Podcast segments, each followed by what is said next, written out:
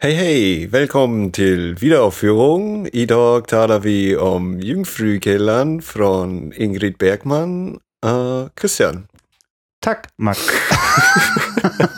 Und damit Hallo, hallo. ist äh, mein Schwedisch auch schon erschöpft. äh, ah, nee, komm nü. äh, ja, äh, heute geht's auf jeden Fall nach Schweden. Ähm, warum äh, suche ich eigentlich die ganze Zeit gerade diese schrecklichen Filme äh, aus, die so furchtbare Dinge behandeln?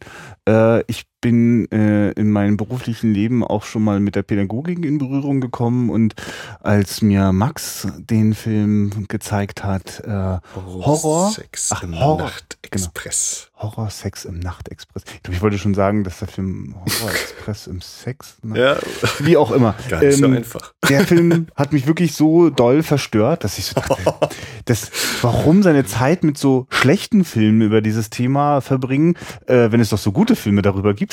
Also ich denke, bei, wer, wer auch immer die nächste Veröffentlichung dieses Films in Deutschland macht, der muss dann drauf ein verstörender Film. Christian. Ach so, genau, mein Zitat, ja. Ja, Oh je. als, als Werbespruch. So wie eben der katholische Filmdienst, wir raten ab, Ja, ja, gerne genau. genommen wird. Ja, ich, ich, ich rate auf jeden Fall auch vom Horrorsex äh, ab. Ähm, jo, und deswegen habe ich äh, angefangen zu sagen, okay, dann können wir so Filme wie Straw Dogs gucken äh, oder Last House on the Left. Und als ich Last House on the Left gesagt habe, dachte ich, ne, Moment mal. Da gibt's ja das Uhrwerk, also das, das, das ursprüngliche äh, äh, Filmwerk schon dazu, das dann eigentlich äh, als Remake von Wes Craven in den 70ern nochmal sich geschnappt worden ist. Und äh, das Original ist die Jungfrauenquelle. Und das geht eigentlich noch viel, viel weiter zurück. Es kommt eigentlich aus dem äh, 13., 14. Jahrhundert. Soll auf einer schwedischen Ballade, einem Volks, einer Volksweise irgendwie basieren. Und äh, da steige ich jetzt mal direkt ein. Klemmen wir uns das Vorgeplänkel und äh, wie heißt der Film auf Schwedisch? Jungfrukällan. Ja, So hast du ungefähr. wundervoll gesagt. Äh, genau, aus dem Jahre 1960, gedreht äh, von Ingmar Bergmann. Es geht äh, um, oder das Ganze spielt im, im Mittelalter. Habe ich am Anfang eigentlich gerade Ingmar oder Ingrid gesagt? Also wenn du Ingrid gesagt hast, dann ist dir auf jeden Fall der Spott des kompletten World Wide Webs. Ich glaube, ich habe auch, ich habe auch, glaube ich, in der allerersten Folge bei Frau Mond habe ich, glaube ich, das müsste ich nochmal nachhören, ob ich da eigentlich Karl Freund gesagt habe als den deutschen Kameramann bei Dracula oder Steffen Freund. Das beschäftigt mich immer noch. Ja. Ich habe es immer noch nicht. äh, Du und, geprüft. und, und weil der Ingrid dann auch allen Ernstes mal bei Bergmann dann auch mitgespielt Das, ja, hat, das äh, habe ich sehr lange geglaubt, dass die in irgendeiner Form von Verwandtschaft am Start haben. Und Ja. Äh, Ja. Also Ingmar Bergmann hat die Jungfrauenquelle gedreht. Ohne Ingrid. ähm, so, ich muss jetzt Wir gerade sind im meine. Mittelalter. ja. Wir sind im Mittelalter und äh, irgendwo auf dem Lande, ein kleiner Bauernhof. Und äh, Max von Südow spielt die Hauptrolle. Er ist der Herr Töre, so ein bisschen der Hofherr dort. Und seine Tochter Karin, das ist eine wunderschöne junge Dame, Jungfrau noch, macht sich gemeinsam mit äh, der schwangeren Dienerin, der schwangeren Dienerin des Hauses auf, Kerzen zur Kirche zu bringen. Ähm, unterwe- unterwegs bleibt die Dienerin zurück, während Karin alleine weiterzieht. Ähm, dabei begegnet sie zwei Männern und einem Jungen, die sich als Brüder ausgeben. Die zwei Männer vergewaltigen und töten Karin vor den Augen des Jungs und die zwischenzeitlich äh, herbeigekommene Dienerin äh, schaut auch zu, wagt sich allerdings nicht aus ihrem Versteck äh, und greift auch nicht ein. Was man auch ein bisschen verstehen kann, die ist wirklich hochschwanger. ähm, noch während die Eltern von Karin völlig ahnungslos auf die Rückkehr ihrer Tochter warten, kehren äh, diese drei Brüder auf der Suche nach Essen und einem Schlafplatz abends auf diesem Bauernhof ein. Und äh, sie verraten sich später unwissentlich gegenüber äh, der Mutter und damit auch dem Vater. Und der Herr Töre geht und tötet alle diese drei äh, Männer, äh, also die zwei Männer und den Jungen. Und äh, gemeinsam mit der zurückgekehrten Dienerin suchen die Eltern den Tatort auf. Der ist ganz in der Nähe von einem Bach. Ähm, dort bittet der völlig verzweifelte äh, äh, Töre, ähm, der, der, der, das flieht um Vergebung bei Gott. Und als sie dann den Leichnam von der Karin vom Boden hochheben, entspringt an just dieser Stelle eine Quelle. Und das war der Film. Zack. ähm, ich habe wirklich so ein Bedürfnis gehabt, bei diesem Film vorher ganz klar die, den Plot zu erzählen, denn das ist er dann auch wirklich. Der ist mhm. extrem kompakt. Der Film ist nicht, nicht mal 90 Minuten lang. Der macht da wirklich gar keine mh, mm, verqueren Wege. Äh, ist sehr, also äh, ich überlege gerade, ist schon einer der ganz straighten äh, Bergmann-Filme. Also völlig unkompliziert in der Handlung, geht direkt, äh, also schmeißt einen direkt rein und ähm, äh, ja, das, dass wir hier immer das Ende verraten, das wisst ihr ja auch schon. Für äh, mich übrigens Erstkontakt, endlich. Also ich habe äh, Bergmann natürlich auch immer hier, Fanny und Alexander und die Erdbeeren und ah, ja, Persona okay. und Diddle Also als Name im Begriff, aber ja. das war jetzt tatsächlich der erste Film von ihm, mhm. den ich gesehen habe. Und gerade wenn du zum Beispiel wilde Erdbeeren sagst und ich dann die, ähm, den, den, die, die, die verschachtelte Erzählweise mit Rückblenden denke, äh, bestätigt sich für mich nochmal, ja, das ist einer, also die Jungfrauenquelle ist extrem äh, äh, äh straight äh, in, der, in der Erzählweise. Äh, da gibt es auf jeden Fall extreme Beispiele. Auch, auf, auch äh, längere Beispiele bei Bergmann. Der Szenen einer Ehe lässt sich zum Beispiel auch da viel mehr Zeit. ähm, ja, Erstkontakt, Max. Äh, wenn ich jetzt so kurz die Handlung so ganz nüchtern so dahin sage, so ganz ohne große Emotionen, mhm. äh, war, weiß ich gar nicht, war das für dich ein emotionaler Film oder war das ein nüchterner Film? Mhm. Und was sagt das heißt, uns das, wenn es das eine oder das andere ist? Ja, also du, das Schöne an dieser heutigen jetzigen Folge ist, dass du nicht nur die Aufgabe hast, den Zuschauer ein bisschen äh, vielleicht zu erhellen oder ihn vorzubereiten, sondern ja. auch mir so ein bisschen zu helfen, was ich jetzt ja. äh, eigentlich aus diesem Film mitnehmen kann. Also mich hat er so ein bisschen zurückgelassen und ich habe gedacht, ja, hm. was hat das zu bedeuten? Ja. also wo, wo, wo, ja, ich war, bin noch irgendwie noch nicht so zu einem wirklichen Ergebnis gekommen. Ich habe den jetzt sozusagen gestern geguckt. Mhm. Äh, und dann auch nicht groß weiter mir noch super lange Gedanken gemacht, sondern ins Bett gegangen. und habe dann aber schon überlegt, so den Tag über, ja, hm.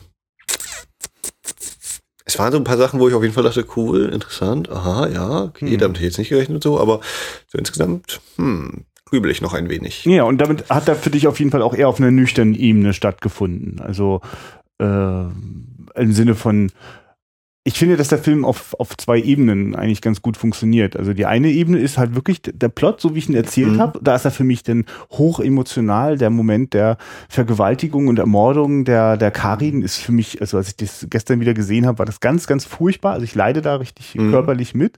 Äh, und, und der, der, der äh, Film ist da äh, also ich glaube, der, also ich weiß auch, dass der in Europa, also in dieser Fassung, wie wir ihn jetzt gesehen haben, gelaufen ist, ist in Amerika, wurde der an der Stelle auch gekürzt, einfach weil man das damals den äh, Zuschauer gar nicht zumuten mhm. wollte.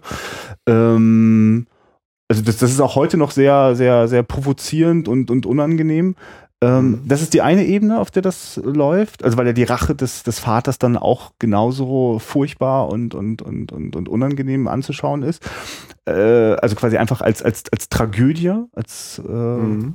Und die andere Ebene ist natürlich, ähm, dass der Film äh, sehr, sehr mit, mit, mit fast schon überladen, ich, was ist das für ein Geräusch? Achso, das war draußen.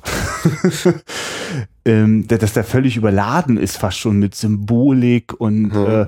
äh, Glaube spielt dort äh, eine okay. wahnsinnig große Rolle, wird auch gleich von Anfang an thematisiert. Mhm.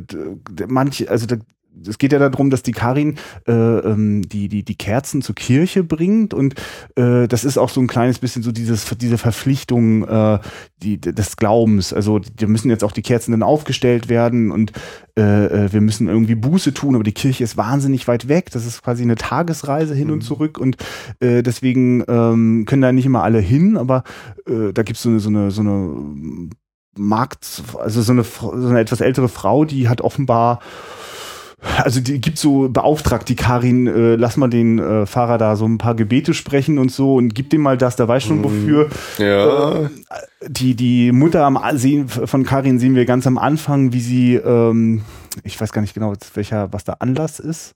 Jedenfalls äh, äh, kippt Weil Freitag ist oder so, ne? Ja. Äh, der der Freitag vorher gelitten hat oder so, der, der Jesus. Genau, ja. Und, und, und äh, gießt sich da äh, heiß, heißes Wachs über die Arme, glaube ich, oder mhm. verbrennt sich da irgendwie. Ja. Also äh, muss Buße tun und das mhm. auf eine sehr direkte körperliche Art und Weise. Und also alle haben da irgendwie äh, mit, mit, mit, mit Schuld und Glauben schon zu tun, bevor überhaupt äh, die ganz dramatischen Ereignisse mhm. in diesem Film passieren. Und äh, äh, da gibt's noch eine ganze Reihe von weiteren äh, äh, Symbolen, die durch, durch die, also die, die in Dialogen und in Bildern kommen. Äh, jetzt muss ich mal kurz vorschicken, bevor ich jetzt so äh, einen auf analytisch mache und da gibt's jetzt das Symbol dafür und das meint jenes. Mhm. Ich bin eigentlich der Typ, der äh, bei Symbolen im Film ganz schnell aussteigt. Also aussteigt im Sinne von ähm, gar nicht, dass ich, also wenn es, wenn es zu platt und zu deutlich ist, dann, dann kann es mich auch aus dem Film rausbringen, aber ganz oft mhm. nehme ich die gar nicht so eindeutig als Symbol wahr. Wenn es da jetzt in dem Film plötzlich äh, eine Nahaufnahme von einem, also wirklich eine richtig krasse Nahaufnahme von einem schwarzen Raben gibt, der mir ja. direkt ins Gesicht kräht, ja äh, dann könnte ich quasi auch Pause machen und mal drüber nachdenken, an welcher Stelle im Film kommt das und was kündigt das vielleicht schon an. Denn der kommt kurz äh, vor der äh, äh Ermordung äh, äh, der, der Karin. Aber eigentlich bin ich da, ich würde sagen, ich bin symbolimmun und bin darüber auch ganz froh. Was ich damit meine ist, ähm, äh, äh, dieses, wenn ich das jetzt nicht verstehe, dann weiß ich nicht, was der Film soll. Sowas macht mich immer ganz mhm. fertig. Deswegen suche ich eigentlich immer, äh, mein, also ich habe da ein ganz starkes Bauchgefühl und leide da eigentlich oder, oder gehe da mit den Figuren mit.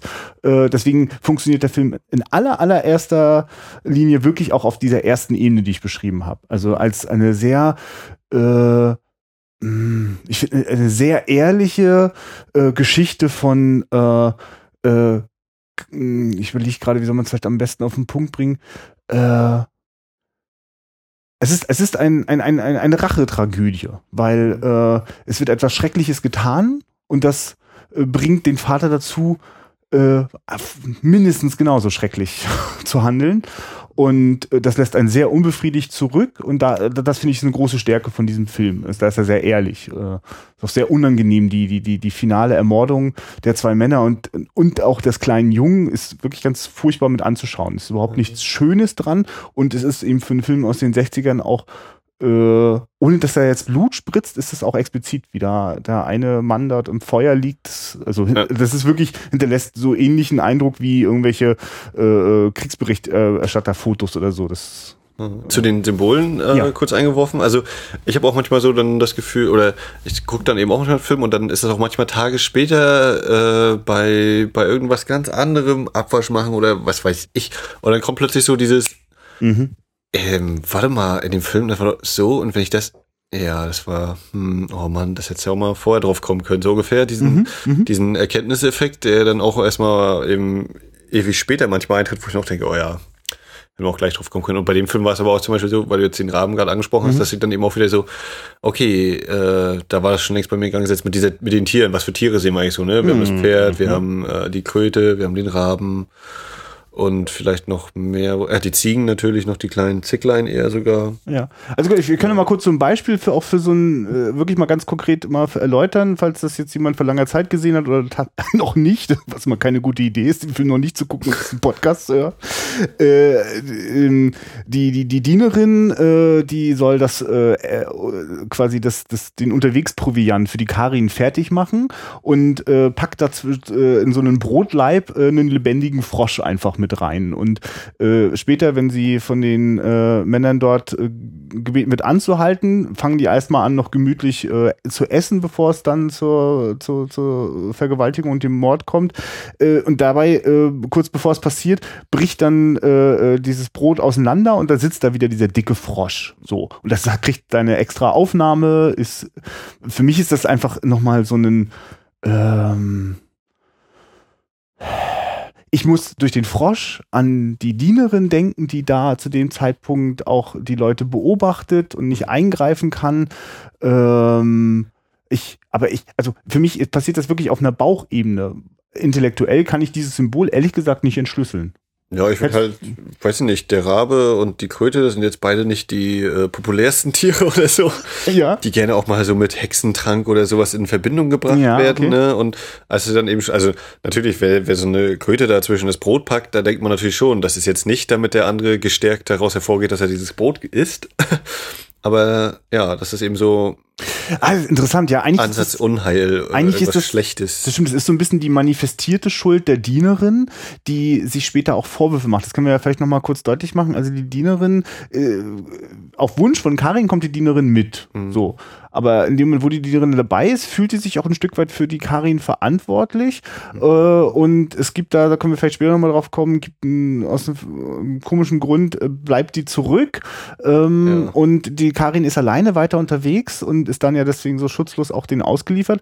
Und als die Karin dann dazukommt, kann sie daran nichts mehr ändern oder wagt es jedenfalls nicht. Sie hat da so einen Stein in der Hand und ist in einem Versteck und lässt dann diesen Stein fallen. Sie mhm. kann da nicht eingreifen. Und das sagt sie ja später auch nochmal zu Türe dann. Ja. Sie sagt, sie, sie ist mit Schuld, äh, sie ja. schuld. Genau, denn äh, äh, bevorher hat sie ja, weil sie äh, mit dieser etwas hoch, also doch sehr hochnäsigen und verwöhnten Karin irgendwie auch nichts anfangen kann. Ähm, sie selber ist ja offenbar auch eine junge Frau, hochschwanger.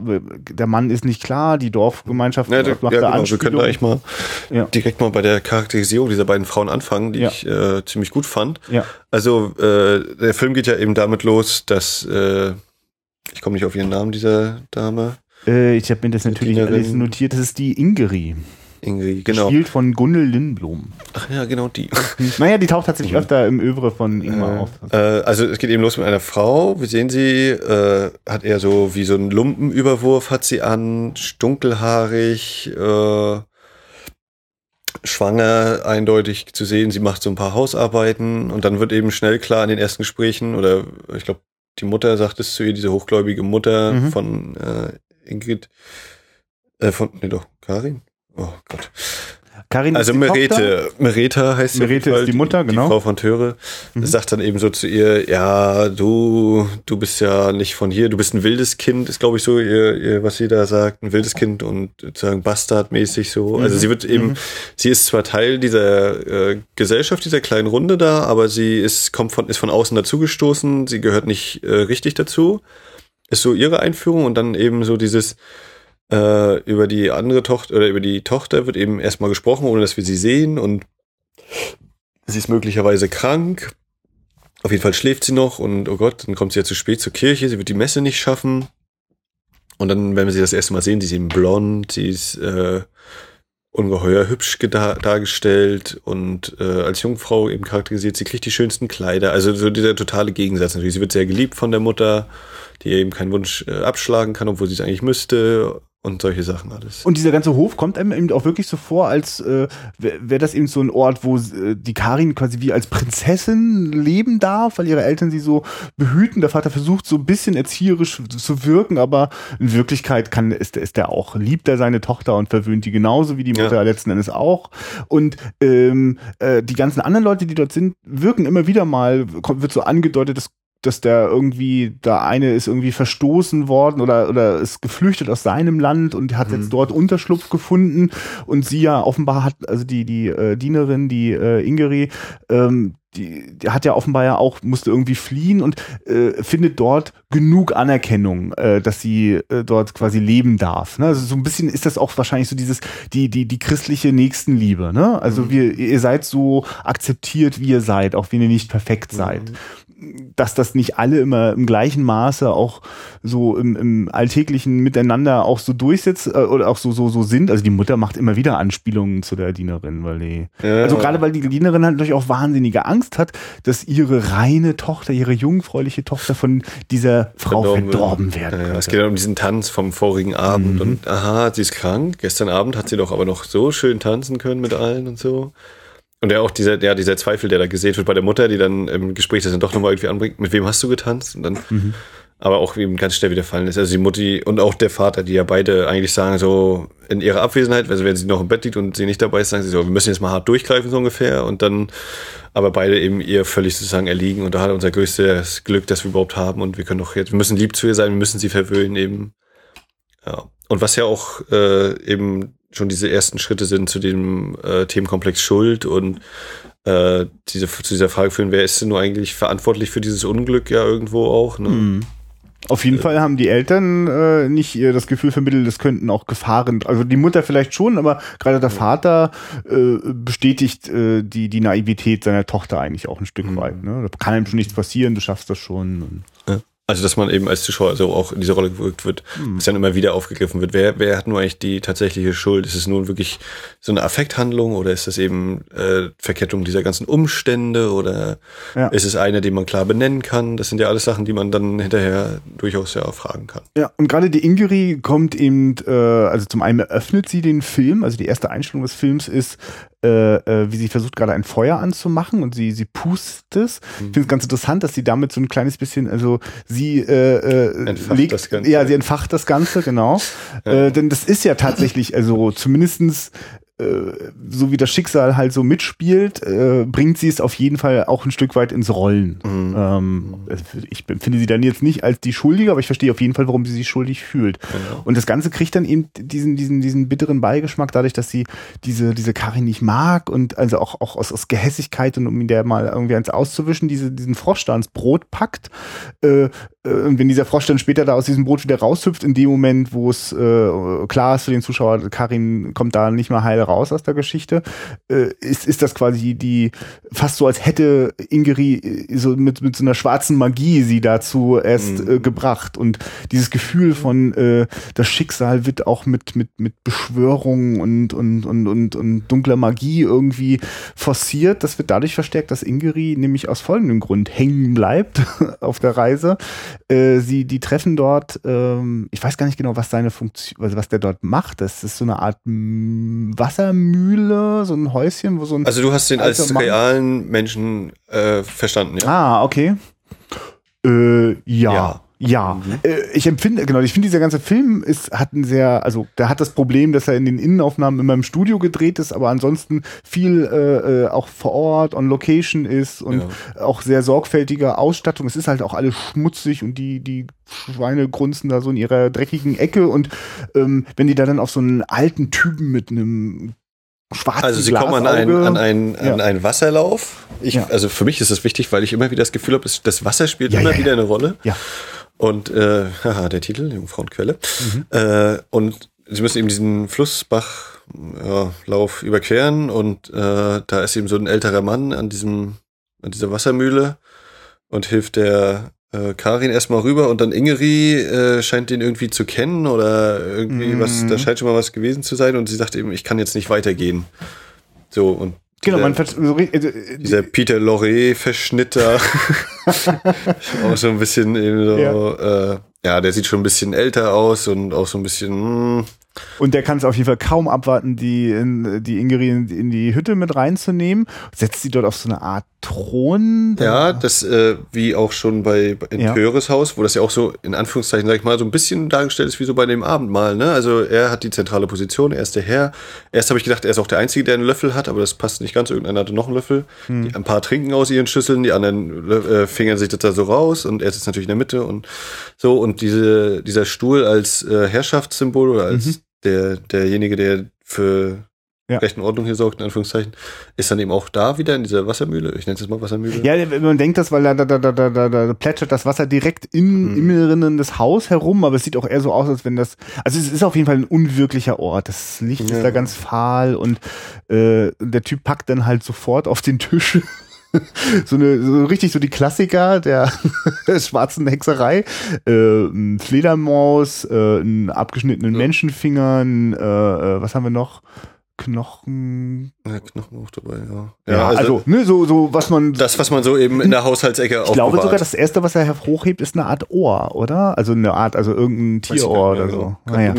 Na, jedenfalls, ähm, und, und, und lässt durchblicken, dass er in die Zukunft schauen kann oder dass er, dass er Dinge hört, dass er in, in, in die Köpfe der, der Menschen reinhören kann. Und plötzlich hört Ingeri auch etwas und fragt sich, was, was ist das? Was höre ich? Und er sagt, das sind die Toten drei die drei ja. Toten oder, oder die. Drei tote Reiter oder irgendwie Ja, drei tote Reiter, ja, irgendwie sowas in dieser Richtung. Die jetzt lang ziehen. Genau. Ähm, und das, das, das ist over Foreshadowing wieder. Also sehr, das ist aber, ja, das äh, ganz das, kurz, ja. machen wir einfach wieder den Einschub. Ja. Ähm, für mich hat auch dieser ganze Film, also natürlich habe ich auch schon so wie so ein bisschen durch dieses Vorwissen leider, ähm, ich frage mich manchmal, wie das ist, wenn ich Filme noch nicht kennen würde. Äh, dieser Punkt, naja, irgendwas wird schon passieren mit der schönen Holden, aber es ist, äh, es steuert schon stark darauf hin, immer so dieses, ja, äh, die Mutter, die eben so schlechte Träume hat, sind ein Indiz dafür. Mhm. Die Kröte, die in das Brot gepackt wird. äh, der fragt, na, sie, sie, sie lügt ja die, die Karin, sie will dann dem Fahrer dann irgendwann erzählen, ja, ich habe halt, äh, alle anderen waren krank und ich konnte deswegen nicht los und es ist immer so dieses Gefühl von, naja, es könnte zwar eine schöne Reise werden, aber irgendwie scheint irgendwas nicht so hinzukommen. Irgendwas ja. scheint da zu passieren. Ich habe den Film natürlich auch nicht unvoreingenommen gesehen, aber ich zu keinem Zeitpunkt habe ich das Gefühl, das geht irgendwie glimpflich aus oder wird nur ein seichtes ja. Abenteuer. Im Gegenteil, es ist irgendwie klar, das geht richtig in die Hose. Und also, äh, oh, darüber nochmal nach. Und dann ging es bei ja, Karin in die Hose. Politische Korrektheit. äh, ja. Nein. Ja, nee, so. Und, und, äh, und, und an dieser Stelle, deswegen verstehe ich total, warum du äh, das mal zur Disposition stellst, ob das überhaupt real ist, was da passiert in diesem ja. Haus, weil, äh, also, wenn da jetzt also einer schon, schon was hört, was vielleicht dann, also auch scheinbar schon mehr weiß über die Zukunft, was da so passieren wird und äh, sie selber hat auch so einen fast schon wahnsinnigen Blick. Sie stürzt dann aus dem Haus raus, läuft ein Stück und plötzlich ist er schon da. Genau, und das war die Szene, wo ich dann dachte, ja. Äh, das Interessante ist, dass das so montiert ist. Also sie geht vorne raus äh, und so. läuft hinten ums Haus herum und dann ist er da. Das heißt, er hätte auch hinten rausgehen können. Also ich will das jetzt gar nicht so sehr über die Logikschiene begründen, sondern ich äh, das sowieso. Pass auf, ja. äh, da haben wir einen ganz interessanten Punkt. Logik geht mir sowas von, also mal 3000 Mal hinten weg. Das ist mir scheiße. Ja, ja. Also äh, dieses typische, wenn man irgendwo mal liest, äh, ich in den vorne, die ich mich rumtreibe, äh, ja, es gab halt die üblichen Logiklöcher, ja, deswegen ist der Film, wo ich dann denke, Alter, wir haben jetzt gerade ein oder, äh, tolles Beispiel immer hier bei Walking Dead, äh, wo dann der eine kommt, ja, äh, der schießt hier mit seiner Schrotflinte 20 Schüsse hintereinander ab und dann eben so dieser Comic dazu. Aha, du möchtest also über Logik sprechen in einer Welt, in der Menschen zu Zombies werden. Gut, gut. Nein, also Logik. Es gab mal ähm, Reiko Burchardt, bekannt als Mr. Vincent Vega, äh, im Internetkreisen unterwegs, hatte bei Moviepilot geschrieben äh, zum Thema Logiklöcher und dass man sich damit eben, dadurch, dass man eben immer und überall nach Logiklöchern mhm. sucht, äh, vergisst, dass es eigentlich ein Film ist, der auch irgendwo Spaß machen soll. Und für mich war auch so diese Begründung, ja, Logik ist völlig Banane. Ich weiß nicht, wie ich reagieren würde, wenn plötzlich äh, wir hier reden und plötzlich kommt hier ein Zombie durch die Tür. Kann ich nicht sagen. Und da würde ich auch sagen hinterher, gut, war vielleicht nicht logisch, was ich gemacht habe, aber es ist das, was ich vielleicht instinktiv gemacht habe oder so. Auf jeden Fall. Logik ist mir völlig Banane, Realität auch. Es geht darum, dass die Welt in sich stimmig ist. Mhm. Und das hatte ich mal, ich glaube, in der Empire äh, da waren die Leute von Pixar irgendwie im Interview, wo es dann darum ging, äh, sind eure Welten real, wo dann er natürlich ein Animationsfilm sprechende Autos, wie kann denn das real sein so ungefähr? Mhm. Und er dann eben meinte, man muss eben unterscheiden zwischen äh, Logik und oder beziehungsweise Realität und innere Stimmigkeit der entworfenen Welt. Mhm. Ne? Also dass man sagt, äh, wir haben jetzt hier einen Tyrannosaurus Rex, der ist mal real, gab es den mal irgendwann und der kann, wir sagen jetzt, der kann 30 Meter hoch springen. Dann ist das im Rahmen dieser gezeigten Welt, ist das so, dann kann der 30 Meter hoch springen. Ob das jetzt in echt konnte, ist scheißegal. Das ist so, das wollte ich ja, nee, das mal kurz okay. loswerden. Und ich will auch das nur an der Stelle zustimmen, auch sagend, äh, das ist äh, die, die, die, ähm, also es gibt sowas wie diese, diese innere Logik, die äh, aber immer was damit zu tun hat, was führt der Film ein. Der Film mhm. hat da eigentlich totale äh, äh, Gesetzeshoheit. Der ist da sein eigener Richter. Genau. Und wenn da ein Film nicht sorgfältig arbeitet, sorgt das eben später für Probleme. Aber gerade solche Filme, die so eine High-Concept-Geschichten fahren, wie äh, Zurück in die Zukunft, äh, die äh, geben sich sehr viel Mühe, sehr genau zu erklären, wie die Logik in dieser Handlung funktioniert. Mhm. Und daran müssen sie sich dann auch halten. Denn würde jetzt irgendjemand mit der wissenschaftlichen Komponente bei ja. Zeitreisefilmen reinkommen, kannst du dir das ganze Genre äh, knicken, weil es dann genau nie funktioniert und weil das alles für den Arsch ist. Aber genau. Ähm, was wäre denn bitte die Genre-Filmgeschichte ohne den Butterfly-Effekt? Ständig wird damit gespielt und Terminator müsste auch einpacken. Ähm, so, wir waren jetzt immer noch bei diesem Mann und seinem Haus. Genau, und jetzt, genau, ich, ich wollte nicht auf der Realitätsebene argumentieren, sondern ich habe eigentlich folgendes Gefühl, gerade weil der Film ja später, also äh, entweder übersinnliche oder, oder, oder äh, religiöse Motive aufgreift, die, die jenseits von einfacher wissenschaftlicher Erklärbarkeit sind. Ähm, ich habe das Gefühl, da ist also diese Legende. Da ist irgendwann im 13. Jahrhundert dieses Lied mal äh, erstmalig quasi registriert worden, dass man das irgendwie dahin datiert. Ähm, und, ich überlege gerade, wie es war, weil ja im Vorspann steht Treton Hynra Talet.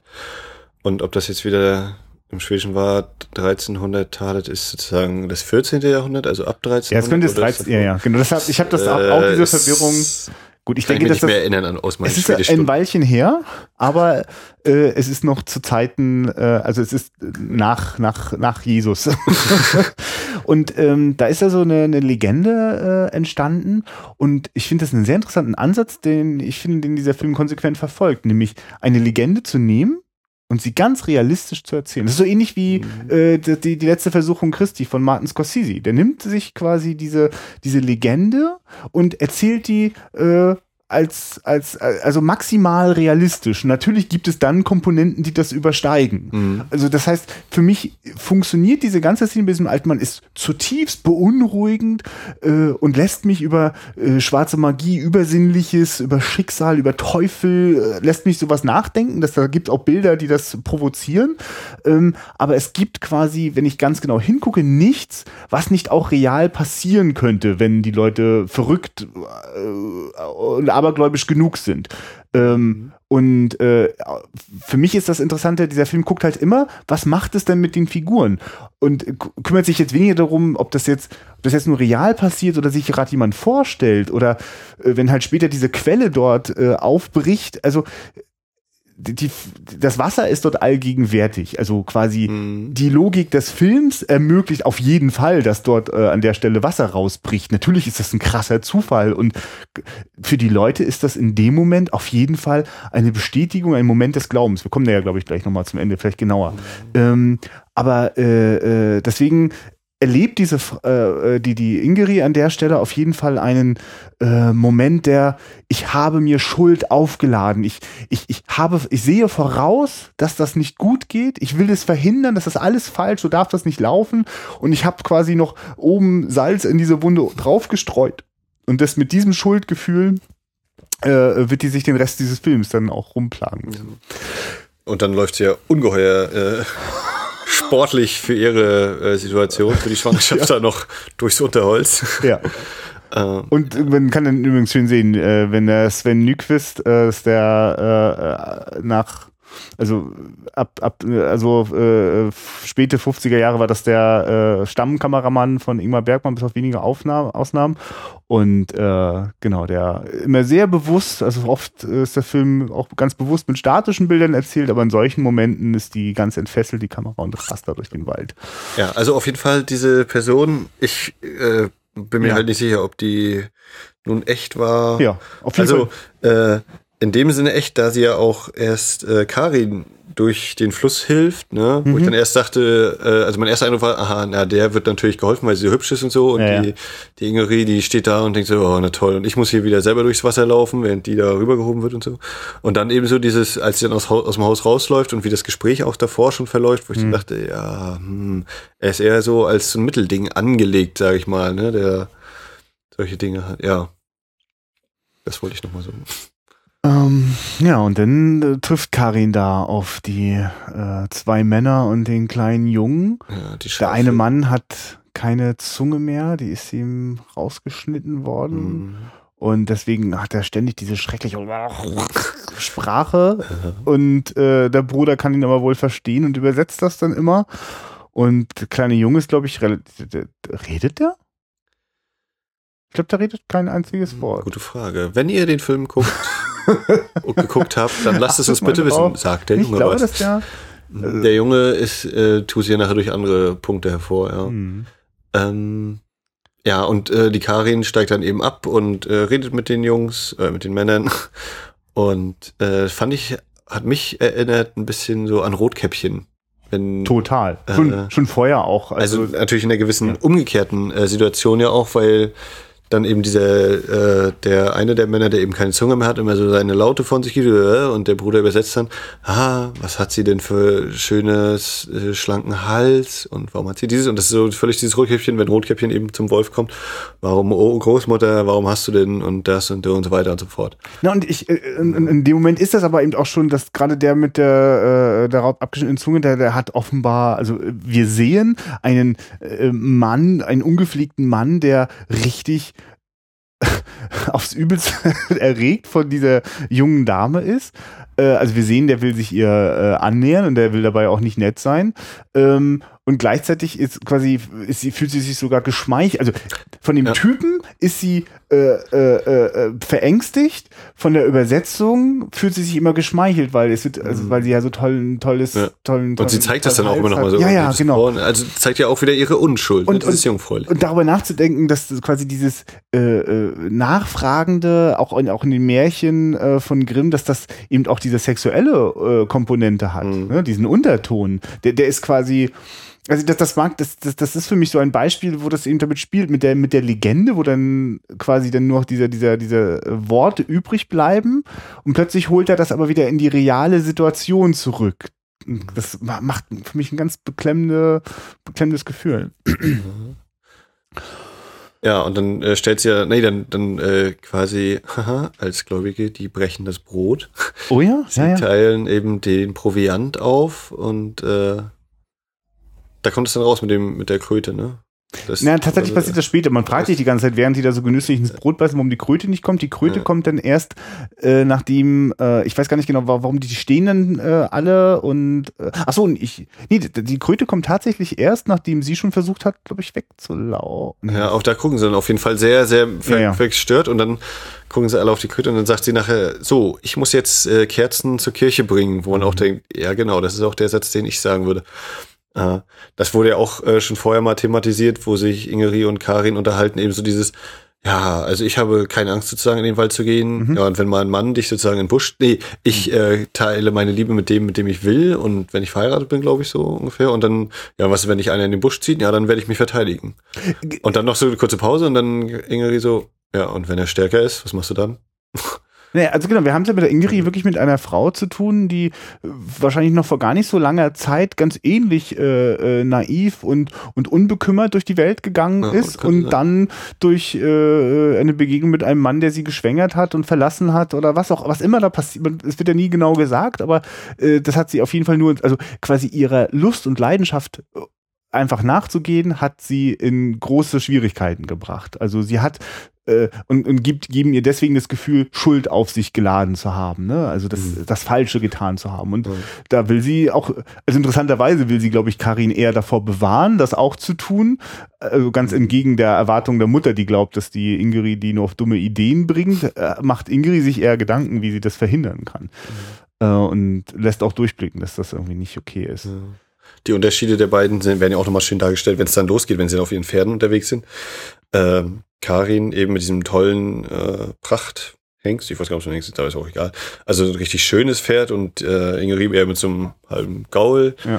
Und äh, Karin sitzt auch so nicht breitbeinig auf dem Pferd richtig auf, sondern so eben zur Seite, beide Seite, beide Beine zu einer Seite, so in einem richtigen ja, ja, äh, Sessel noch fast und die andere eben so, wie man eben drauf sitzt, man richtig ein Pferd reitet. Also übrigens für mich der Unterton ist, Ingeri ist äh, nicht freiwillig schwanger geworden, die ist nee, vergewaltigt worden. Auf also davon gehe ich auch aus, ja. Also, sonst, sonst wäre ja. sie irgendwie bei demjenigen, mit dem das geschehen ja, wäre, vielleicht. Und, ne? Ja, aber genau, aber auch, also ich glaube auch, dass äh, sich ihrer gewaltsam bemächtigt worden ist. Also ich glaube, dass das auch einer der Gründe ist, warum sie nicht eingreifen kann, während sie dort, äh, also sie mhm. hat allen Gründen nicht einzugreifen. Die Männer äh, sind ihr da körperlich ganz klar überlegen. Aber ich, ich irgendwie hat das weil die ist ja von Anfang an in diesem Film, ist die, hat die ja auch so eine tiefe Traurigkeit doch eigentlich so, strahlt die auch. Also die ist auf jeden Fall sehr unglücklich und also macht auf mich auch nicht den Eindruck, als würde sie sich über dieses Kind freuen. Es gibt ja, ja interessanterweise diesen Moment, wenn sie diesen Frosch, den findet sie zufällig, bevor sie den ins Brot packt am Anfang des Films und, und der, der Frosch springt ihr so aus der Hand und dann fässt sie sich dabei nochmal so über den Bauch und es, also irgendwie. Also sie wischt ihre Hand ab, mit, weil sie ja. und dann fährt sie damit immer voll über den Bauch. Genau, ja. klar. Aber Ingmar ja. Bergmann ist der Mann für die Nahaufnahmen und wir sind da einfach immer ganz dicht dran. Ja, mir kommt gerade der, der Begriff Fremdkörper als ungeheuer passend vor und auch als mehrfach passend, weil einmal eben äh, Ingeri das Baby als Fremdkörper irgendwie empfindet, aber gleichzeitig auch in dieser Gemeinschaft sie ja ein Fremdkörper ist und nicht der so da nicht richtig reingehört. Mhm. Ah, wie wunderbar. So, und wir sind wieder an Ort und Stelle und jetzt nehmen die schrecklichen Dinge ihren Lauf.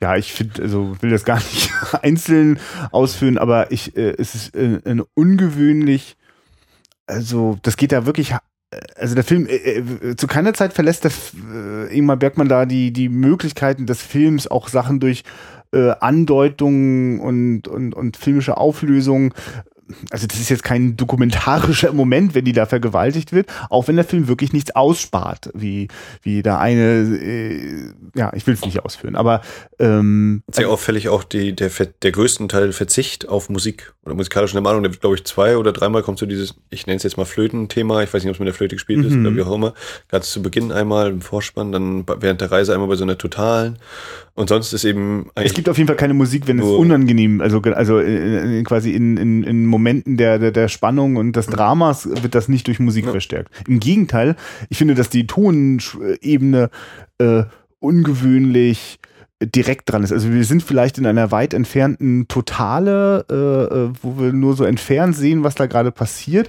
aber auf der Tonebene sind wir ganz nah dran. Und äh, nachdem die beiden Männer da über sie hergefallen sind, äh, äh steht äh, Karin auf und gibt wirklich einen ganz furchtbaren, ja. jämmerlichen äh, äh zu Herzen gehend. So ein, nicht, kein Schrei, das ist ein, das ist ein, ein Leid, Leidklagen. Sehr, sehr, sehr interessante Mischung. Also äh, das, übrigens ist äh, dieses Gefühl, das ich bei dieser Szene habe, das ist der Grund, warum ich beim, beim, beim, beim, beim Horror-Sex Nachtexpress dachte, man kann das einfach nicht. Ich finde, das ist, es ist unverantwortlich, äh, sowas auszuklammern. Aus, also wenn, wenn, wenn es in dem Film darum geht, was, was mit Menschen passiert, die Gewalt Gewalt ausgesetzt ja. werden. Und dieser Film lässt wirklich überhaupt gar keinen Zweifel daran, äh, dass bevor äh, Karin getötet wird, ist schon ein ganz großer Teil von ihr getötet worden in diesem Moment. Ja, und dann, äh, ja, sie wendet sich eben ab und dann gibt es noch den Stein auf den Hinterkopf. Das ist lustig, dass du das äh, denkst, aber es ist tatsächlich äh, ein Knüppel. Ein Knüppel, ja. ja. ja. Es ist ganz cool. Ich, ich habe den ja auch mal irgendwann schon mal gesehen und erwartete jetzt auch den Stein, aber es kommt nicht der Stein, es kommt der Knüppel. Nee, den Stein glaub, hat ja Ich glaube, ich weiß nicht, wie du, äh, wann du das äh, gesehen hast. Mich hat Heavenly Creatures, äh, früher Film von Peter. Kennst du den? Noch nicht gesehen. Nee. Achso, okay, gut, dann, dann lasse ich alles andere jetzt weg. Jedenfalls, wer Heavenly Creatures kennt, der weiß jetzt, warum äh, ich bei solchen Szenen immer äh, an, na, das funktioniert jetzt überhaupt nicht, das versteht kein Mensch. Ähm, okay, zurück. Ähm, nee, es, genau, es war mit dem Stock und äh, auch da ist es halt auch, mh, hm, der Film gibt sich dem nicht so hin, dass das so einfach, einfache äh, die Situation ist nie einfach. Also dieser der der der Typ mit abschnittender Zunge äh, nimmt den Stock und will ja auf jeden Fall eins versetzen. Die soll jetzt bloß nicht weglaufen. Die soll vielleicht auch sterben, aber das ist, ich sehe jetzt nicht Mordlust in ihm ja. irgendwie aufflammen. Ja, er weiß selber noch nicht so ganz. Also, ja. weil, weil sie eben so aufsteht und so völlig äh, natürlich verwirrt und dieses komische, diese komischen Geräusche von sich geben. Ja. Äh, jetzt, äh, dann ja, bei denen auch die Überlegung, was macht sie jetzt, was machen wir jetzt eigentlich? Wie, wie, äh, also in Anführungszeichen, wie lösen wir jetzt die Szene äh, als Regisseure auf? Ja. Äh, hm, wir wollen ja jetzt auch nicht geschnappt werden, aber heißt das, wir müssen sie töten? Oder also das lege ich mhm. einfach rein. Ne? Das kann ja, das ist ja auch eine sehr äh, Szene, die man jeder für sich so auslegen kann. Und für mich war das eben so dieses, wir müssen jetzt noch irgendwas machen. Aber was, ja, binden wir sie fest sozusagen und na, da ist ein Knüppel, okay, ich nehme jetzt den Knüppel und also er wirkt auf jeden Fall nicht so, als ob er sich denkt, okay, ich habe über den Kopf gezogen, jetzt ist sie tot, genau das wollte ich. Mhm. Und das ist auf jeden Fall nicht der Fall.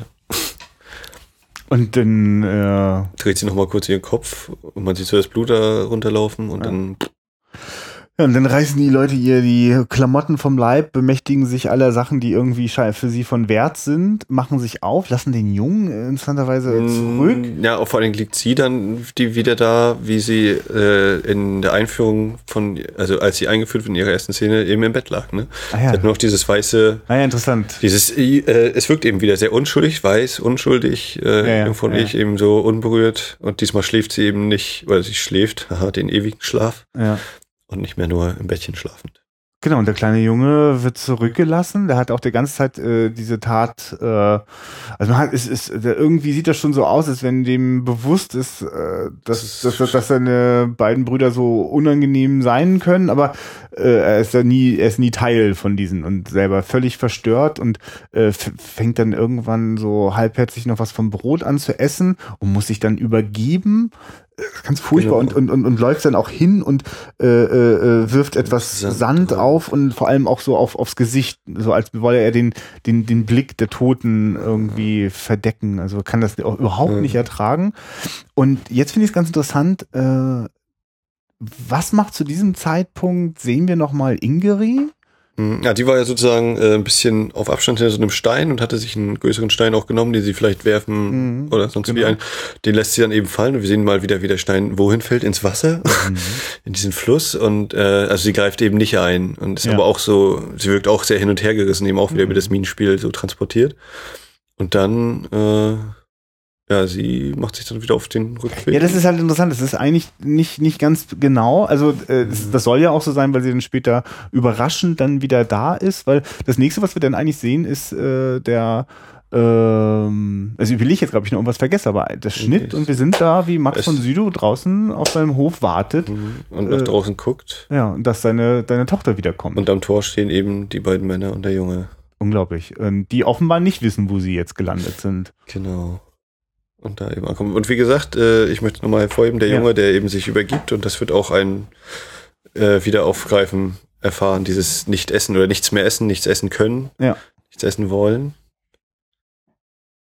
Ist es ein Hungerstreik? Ist es äh, als Fasten? Der ist, der ist komplett im, genau, der, der, der, der, der, ja, der ist nicht nur verstört, der ist, glaube ich, zerstört ähm, und äh, äh, hat auch am ehesten auch sofort ein Gespür dafür, wo er da jetzt gerade ist. Es ist also auf jeden Fall, also der hat ja dann auch, also, also die, die drei äh, äh, Fragen nach, nach, nach Essen und äh, Schlafunterkunft. Und, genau, und fügen sich da eigentlich, wenn wir nicht schon wüssten, was die getan haben, fügen sich da eigentlich ganz gut so ein in diese komische Gemeinschaft dieser Leute von äh irgendwie, die sind, äh, also so, ich glaube, das ist so mancher wirklich auf diese Art und Weise da mal irgendwann angekommen und denn äh, der, der, der Töre sagt auch, ja, es gibt hier vielleicht auch Arbeit für euch, können wir morgen drüber reden.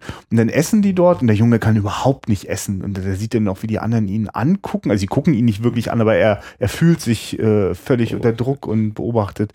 Und das ähm, dann auch, wie die alle essen. Ne? Eben, was ich mal erwähnt hatte, der, der Vater, ja. der Töre mit dem Löffel, der andere ja, ja krabbelt mit den Fingern da rum und hat das so, der nächste trinkt irgendwann direkt aus der Schale und er äh, hm, guckt in der Gegend umher und das ist übrigens auch was, also weil man da auch so schön sieht, wie die, die alle so schmutzige, kaputte Zähne haben. Äh, ich finde, dass da in dem, im Detail äh, die, die, die, die, die Zeit des Mittelalters da mhm. wirklich toll in, ins Bild mhm. rückt. Also das ist ja auch mit dem äh, kurz vor der Abfahrt, wo die Mutter noch zu äh, Ingrid sagt, eben hier komm, trink noch ein Stück Bier, ein Schluck Bier, weil Bier eben damals äh, in der Hinsicht äh, sicherer war, weil man das eben gebraut hat und nicht so keimig oder verdreckt, weil der Brunnen meistens irgendwie mhm. durch äh, Fäkalien dann äh, unsauberes Wasser enthielt. Also das ist ja mhm. so, Punkt. Ja, es ist, ähm, ja, genau. Und der Junge kann überhaupt nicht essen äh, äh, und, und, und, und schmeißt es noch weg. Also er kann quasi die, die, diese, diese dankbare, nächstenliebende Geste kann er auch nicht annehmen. Mhm. Das, das, sind, also, das geht für mich in diese Richtung, weil es ist ja wieder diese Abendmahl-Situation. Mhm. Ne? So wird das auch ins Bild gerückt, ist das auch beleuchtet. Das, äh, mhm. Max von Süde thront da auch wieder so in der Mitte, ist ja auch der größte von allen und hat eine ganz starke Präsenz. Und äh, seiner Güte ist es ja jetzt zu verdanken, dass da diese Leute äh, äh äh, Essen kriegen können. Und äh, naja, und dann gehen eigentlich alle zu Bett. Und einer von den äh, äh, Männern kommt auf die seltsame Idee, äh, dass ein, eins, eins der, der, der, der Kleider von äh, der Karin der Mutter zum äh, Verkaufen anzubieten. Ja, das Kleid, das von zwölf äh, Maidens ist der Untertitel der englische und äh, ich weiß nicht, ob das dann, also die Markt, die Märkte, ne, sind nicht als Jungfrauen. Ja, ja, genau. Also, und ja. das hatte sie ja äh, zu Ingrid noch gesagt. Ja, 15, 15, 15 sagte sie sogar, 12, ja, genau. 15. Ja, wie auch immer, ja. Mhm. Und dann die Männer eben so, ja, das sieht aus wie von neun ja, vielleicht. Ja, ja. Und so dieses, mm, es, es ist der Wahnsinn, wie, wie wenn die Mutter dieses Ding in der Hand hat, sofort versteht, was das bedeutet, ja. aber nicht, aber das trotzdem nicht, nicht, nicht fassen kann. Äh, und dann auch so langsam in diesen Modus umschaltet, okay. Der, der erste Moment ist ja, wo sie alle kurz den Atem stocken, wo die Mutter, nee, wo die, die andere ältere Dame rausgeht äh, und so, als ob sie sich bei den Sachen von den Männern bedient und ihn aber nur so gleich zur Seite schiebt, diesen Sack. Interessanterweise ist das auch schon die Mutter. Das ist auch schon das die, die Mutter. Ja, ja, okay. ja, genau. ja, also, äh, wo sie alle so den Atem anhalten, wenn sie da jetzt reinguckt. finde es interessant, dass du sagst, dass alle den Atem halten, sie, das geht einem als Zuschauer 100% so, aber es gibt keinen Schnitt auf die Leute, die das irgendwie so wahrnehmen oder Sicher? Ja, ich meine schon, die beiden äh, Männer wird einmal kurz gezeigt, so, zack, zack, äh, dass die eben da. Naja. Das, das ist interessant. Also ich, ich, ja, äh, ich, wir können uns gerne im Nachhinein immer eines Besseren belehren lassen. Ich bin der Meinung, es gibt das nicht. Es mhm. gibt aber eindeutig dieses Suspense-Gefühl. Weil aber geilerweise, während Hitchcock es wirklich ganz genau betonen will, weil es ihm jetzt auch wichtig wäre, das Maximum an Spannung mhm. rauszuholen, passiert das fast beiläufig. Also es ist schon auch sauber und präzise inszeniert, aber es wird jetzt nicht besonders verstärkt mhm. und schon gar nicht durch Musik oder meiner Meinung nach auch nicht nach, mit Gegenschnitten auf die Leute. Aber als Zuschauer empfindet man das. Weil als Zuschauer ist das ja die ganze Zeit völlig beklemmend, äh, wie die Mörder der Tochter da mit den Eltern gemeinsam essen. Das ist eigentlich der Wahnsinn. Und äh, ja. äh, also auch wirklich eine, eine krasse Idee. Also für mich ist das auch so ein typisches Beispiel wieder, wo diese, diese, weißt du, in Legendenform, so in Worten, ist das immer so schnell gesagt. Und sie Mörder, sie saßen an dem Tische der Familie. Mhm. Aber wenn man sich das, er holt, jetzt holt Bergmann quasi die Legende und holt sie in die Realität und dann ist das einfach unfassbar. Und, und, und deswegen ist, ist, ist es, glaube ich, auch so äh, genau gezeigt, wie der Junge da äh, überhaupt nicht essen kann. Und weil, weil dem Jungen geht es am ehesten jetzt gerade so wie uns als Zuschauer, weil die Männer scheinen da jetzt nicht wirklich so ein Reue-Problem zu haben. Ja. Also spielt jedenfalls keine Rolle bei denen. Dann geht die Frau, äh, also alle legen sich dort ins Bett und äh, die Mutter, die äh, weiß Bescheid. Ich äh, mache sofort die großen Eisenriegel äh, vor dem Schlafraum zu und äh, geht zu ihrem Mann. Hatte sie das, war das schon, äh, wo, wo der Junge geschlagen worden war? Oder ist das danach? Äh, das ist interessant, genau. Da habe ich, da springen wir, glaube ich, ein bisschen. Ja, äh, das ist vorher passiert. Also ich will eigentlich nur darauf hinaus, der Junge ja. wird geschlagen mhm. und das ist mir jetzt auch wieder gerade, was ich ja so mag, wenn man ja. drüber redet, kommt einem so die Erkenntnis nach und nach. Äh, der Junge wird dann eben auch gezeigt, wie er eben wie, äh, Blut am Mund hat und das habe ich dann ja, ja klar, so war das ja auch bei mhm. Karin, die dann tot da lag oder gerade stirbt. Nee, ne, vor allem, also ja, der Junge also wird geschlagen und die Mutter kommt äh, rein und ist so fürsorglich, wie eine Mutter zu einem Kind ist. Ne? Ja, also stellt fest, dass der sie geschlagen hat, wischt so ein bisschen. Ja, also dieses, äh, ich habe was gehört, ja, das war die Wölfe oder die Eule, oder was auch immer da sie weiß Geräusche genau Bescheid, sie guckt nach und ja, völlig klar, dass der Junge geschlagen worden sein muss. Ja, und sie kümmert sich sehr um Ja, das ist nämlich ganz wichtig. Dass, äh, die Mutter hat da durchaus mütterliche Gefühle auch diesem Jungen gegenüber. Mhm. Ja, also und die, äh, ja genau, sie verschließt dann die Tür eben von außen. Und äh, wir sehen dann eben auch, wie unter der Treppe Ingri mittlerweile kauert und äh, sich schon äh, ziemliche Gedanken macht und so. Und dann kommt äh, Merita, die Mutter, erzählt das dann eben Töre. Und Töre, okay, nimmt sie erstmal das Schwert, ne? Aber ich finde das jetzt schon wichtig, also wenn man das natürlich jetzt auch einfach gerafft erzählen kann, ist das ja jetzt wirklich krass, wie in diesem Film, äh, das auch völlig unterlaufen, also zumindest meine Erwartungshaltung im Jahre 2014 wird da auf jeden Fall unterlaufen von, äh, wie jemand darauf jetzt reagiert, im Sinne von Schwert packen, loslaufen, ab, äh, ermorden, das Gegenteil passiert. Also ja, er bewaffnet sich, er holt sich das große Schwert, aber es gibt auch diesen Moment, er guckt erstmal in die Kiste. Äh, richtig, was, was habe ich denn da? Ja. Und dann rattert es aber eigentlich bei Max von Sydow. Es rattert wirklich. Und äh, dann passiert ja wirklich etwas, was ich eigentlich nicht richtig äh, verstehe, außer dass mich dieses Bild halt nicht verlässt. Das ist dieser Moment, ich bin quasi irgendwie immun beim Symbol. Ich kann es, also es, es geht an mir vorbei, ich kann es nicht richtig deuten und doch macht es was mit mir. Ich fühle etwas. Es unterbewusst wirkt es. Äh, äh, Max von Sydow geht nach draußen, dort steht eine einsame äh, äh, äh Birke ja. Und er schmeißt sich an diese Birke und reißt sie mit seinen bloßen Händen herum und bricht sie. Genau, also er hatte Ingrid noch äh, draußen getroffen, ja. die ihm dann sagt, ich hab Schuld, ich hab Schuld und äh, sagt ihm auch, dass die Frau, also die Karin vergewaltigt und ermordet ja. worden ist. Und er sagt dann eben, okay, mach schon mal das Wasser warm. Ja. Und ich hole auch ein paar Birkenzweige. Kennst, kennst du das Ritual, was jetzt kommt? Ja, ich weiß nicht, soll das eine Salbung oder eine Reinwaschung sein? Wahrscheinlich, äh, ich bin auch religiös nicht so bewandert. Ja, ja. Äh, also er schlägt von diesem, äh, den, mit, den, mit den Händen umgerissen, also wirklich ein krasses Bild, wie dieser Max von Süd, dieser, dieser große, lange, starke Typ, reißt diesen Baum mit seinen, also es ist wirklich so ein kleines bisschen so, er macht, äh, jetzt gerade versucht er wirklich mit bloßer, äh, äh Ja, ich war auch überrascht, ne? Eine, eine Axt oder irgendwie, dass ja. er da noch sägt. Nein, er umarmt diese, oder ne, er umarmt die Birke und, und springt drängt sie zu Boden. Na, für mich ist es, also wenn es, wenn ich irgendwas das Symbol mit mir macht, dann gibt es mir dieses Gefühl von, von Verzweiflung. Also ich will es jetzt mit meinen eigenen Händen irgendwie herumdrehen, verändern. Äh, und dann, dann schlägt er dort einzelne Äste von dieser Birke ab und mit denen äh, ist er dann im Dampfbad und schlägt sich damit auf den Körper. Also wenn man es jetzt mal ganz äh, auf die Spitze treiben will, könnte man vielleicht sagen, na, die Birke ist ja auch unschuldig, die steht ja, einfach ja, nur ja, da. Ja, also, ja. Und dann kommt wieder ein Mann und fällt über sie her und tötet sie ja dadurch, dass er sie äh, ausreißt und umhaut als ja, auf, auf Parallelbildnis, ne, ja. für diese. Das ist ja ein ganz junger Baum, offenbar auch einer, der dort, glaube ich, gezielt gepflanzt ja, Ja, der also, steht zumindest sehr exponiert da, wo aber er steht. Ich weiß jetzt halt auch nicht, wofür jetzt vielleicht die Birke noch steht oder welche Eigenschaften ihr zugesprochen ja. werden.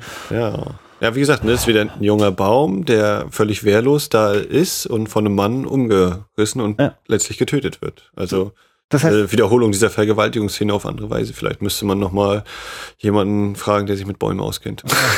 nee, aber, aber, falls jetzt irgendein Zuschauer eben beim, beim Ver wenn die Mutter die, die, die, die, die Tür verriegelt, davon ausgeht, dass also in den nächsten Minuten diese Menschen ja. sich im Kampf mit dem Vater befinden werden, der hat halt gewaltig geirrt, weil die ganze ja. Nacht ist der Töre eigentlich damit beschäftigt, sich vorzubereiten und lässt sich dann das äh, Fleischermesser holen. Das ja, aber warte mal, ähm, noch eine kurze Frage ja. hatte ich da. Ähm, auf seinem Rücken hatte ich teilweise das Gefühl, als ob da irgendwie so eine Punkte wären. Ich weiß nicht, ob das einfach nur Blätter waren, die da klebten oder ja. ob da, hatte er da Wunden? Hast du da irgendwie was? Okay.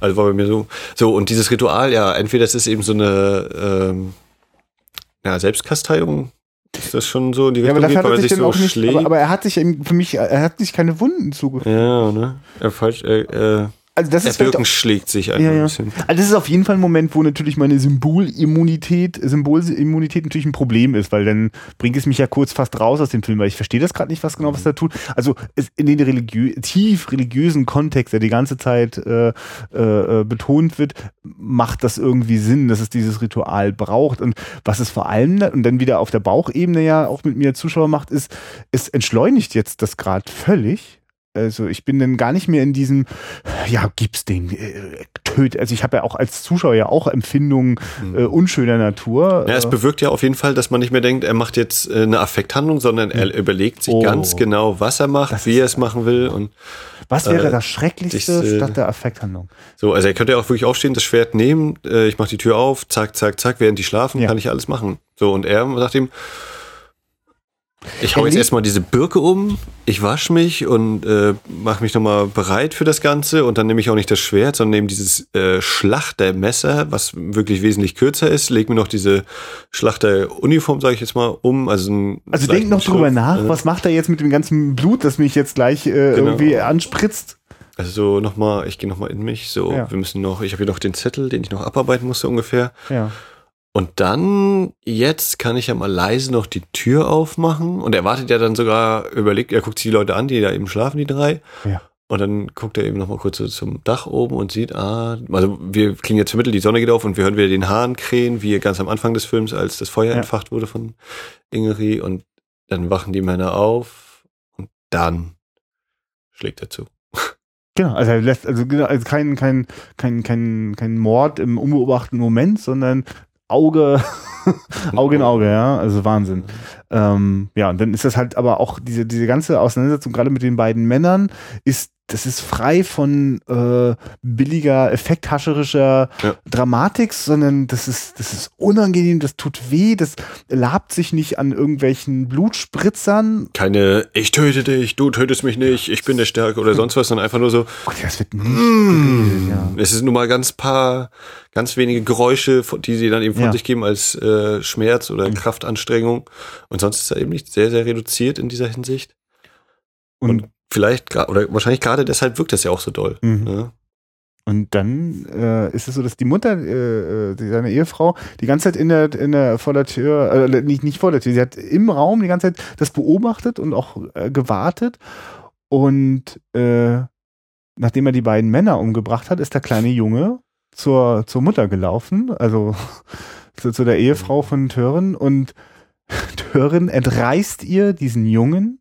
Tören ist wirklich Jeder wird jetzt umgebracht. Es gibt gar, gar nicht, gar keinen, keinen, also er hat vorher noch sich Zeit genommen zu überlegen und das nochmal zu reflektieren, äh, bevor äh, die beiden, äh, bevor die drei aufwachen, hat er nochmal äh, die, die, die Taschen durchsucht und findet da nochmal alle Kleidungsstücke. Also es, es ist ganz klar bestätigt, äh, was ist passiert, was haben die getan, aber äh, der dann diesen Jungen sich schnappt und die mit, auch da wieder mit Leibeskräften, also äh, quasi mit seinen beiden Händen gegen die Wand, gegen das Regal schleudert und der dabei zu Tode kommt. Das ist, ja. weil in dem Moment wenn man vielleicht als Zuschauer, äh, eigentlich äh, schon als, äh, als Zuschauer funktioniert ja die, das Rachegelüst ja schon nicht mehr, nachdem die beiden Männer so furchtbar sterben, es so unangenehm ist und es so dauert. Und es, ist kein, es, ist kein es ist eben nicht der Western-Schuss und Peng, du bist tot, sondern es dauert halt, bis der, bis, bis der Mensch stirbt.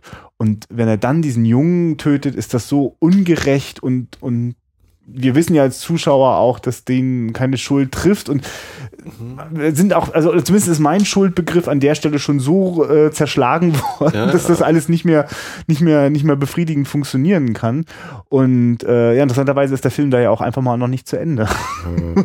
ist gerade im Vergleich zum Remake ganz interessant, weil das Remake äh, da dann tatsächlich äh, Ende im Gelände macht äh, und sich nicht mehr traut, das jetzt auszuhalten, was jetzt kommt. Genau. Jetzt geht's damit weiter. Äh, Ingeri, zeig uns mal, wo das Mädchen liegt, so ungefähr. Ne? Oder sie sagt selber von sich aus, ich zeige euch mal, wo das Mädchen liegt. Ich bin mir nicht mehr ganz sicher. Aber sie machen sich auf, wieder zu dem. Äh, so richtig thematisiert wird es gar nicht, Tatort. aber sie weiß halt, wo es ist, genau.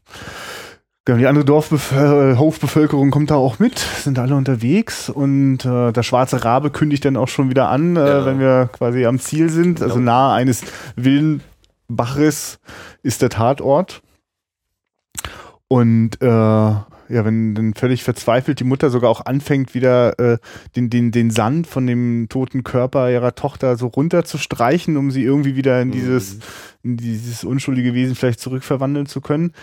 Äh, erträgt der Vater das gar nicht, geht hin zum Richtung Bach. Ja, ganz, also fand ich ja. ungeheuer stark gefilmt. So dieses, ja.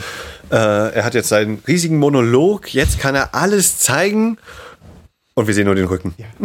Also er ist da so auf so einer kleinen Wiese, äh, er ist nicht dicht an der Kamera, man sieht ihn komplett und äh, ja, er hat jetzt eben sein Gott, äh, was hast du getan? Du hast das, den Mord an meiner Tochter zugelassen, du hast zugelassen, dass ich mich räche und äh, ich meine Schuld begleiche ich jetzt dadurch, dass ich hier eine Kirche baue aus äh, Kalk und Stein, also aus festen Materialien und so. Das wurde ja auch vorher schon mal äh, ja. beschrieben. Es gibt Kirchen, die sehen so toll aus in weiter Ferne. Und alles das sagt er nicht in die Kamera, dass man sein Minenspiel da beobachten kann. Das ist nur, geht nur über die Stimme und hm. äh, seinen Körper so ein bisschen, der mit dem Rücken zur Kamera steht, wo ich ja. dachte, krass. Ja. Damit habe ich jetzt echt nicht gerechnet.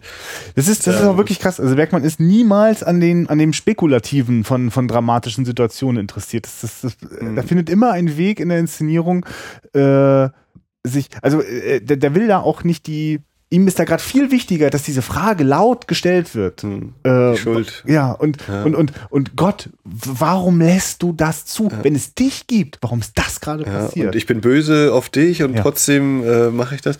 Und vor allem auch, also das ist so das, wo ich dann immer denke, ja, wenn sie jetzt irgendwie äh, so einen Oscar-Film, sag ich mal, in Anführungszeichen, in Anführungszeichen drehen, dann ist es ja immer so, jetzt brauchen wir noch eine Szene, wo der sich mal so richtig austoben kann, wo er eben zeigen kann, was er spielt und wo dann eben wirklich jeder wahrscheinlich aufs Gesicht gehalten hätte und Tränen und ah und Wut und alles gemischt gemischt.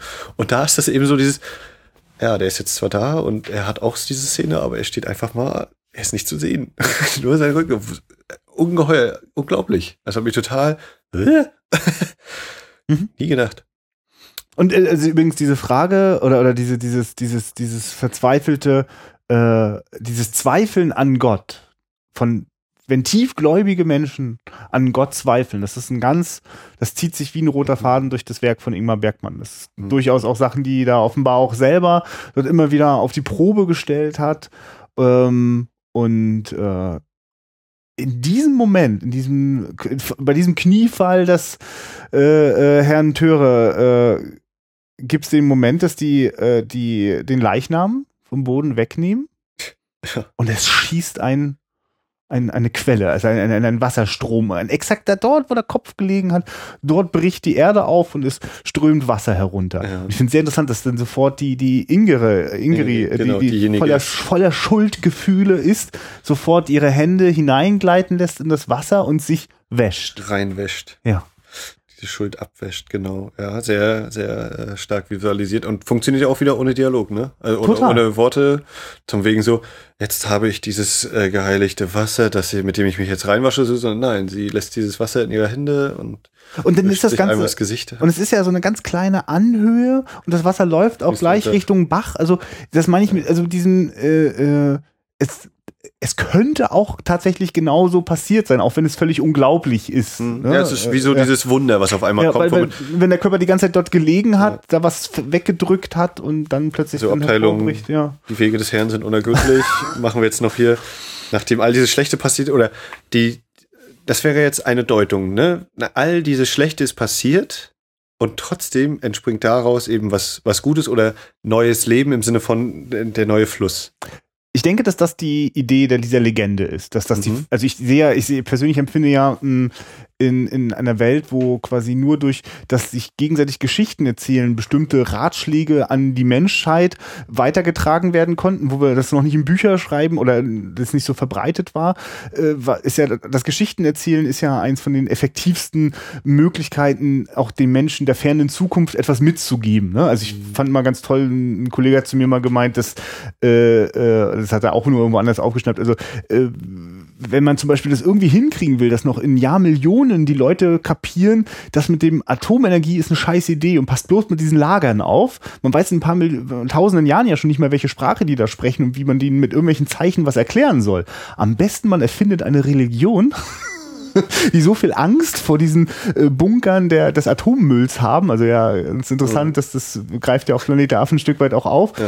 ähm, dass man also über die Religion ein, ein so starkes Bild, das sich über die Jahrhunderte weiterträgt, schafft. Ja. So und äh, deswegen glaube ich, dass diese Legende natürlich genau das äh, quasi in unfassbar tra tragischen Momenten äh, dieser, dieser Hoffnungsschimmer, dass sozusagen das Ende auch immer nur der Punkt ist, wo das Neue wieder beginnt. Und ich meine, es ist ja nicht uninteressant, dass die, die, die die Ingrid, die sich gefühlt die ganze Schuld auflöst, die das Ganze angefacht hat, dass sie die ganze Zeit ja quasi neues Leben in sich trägt. Es ist, ist ja, ist ja, ist eigentlich unglaublich, die Idee, ne? Also wenn man den Bogen jetzt komplett sich vorstellt. Ja, vor allem, äh, Feuer, Feuer als das eine Element zu Beginn und am Ende eben Wasser. Ja. Ne? Ja, ist ja auch wieder. Ja, genau. Also dann, genau, erstes und letztes Bild kommt da auf jeden Fall recht nah. Jetzt äh, ist es aber so, dass ähm, ich in, in mir, gerade heute, äh, äh, wenn ich jetzt mal so drüber nachdenke, sich das nochmal manifestiert hat.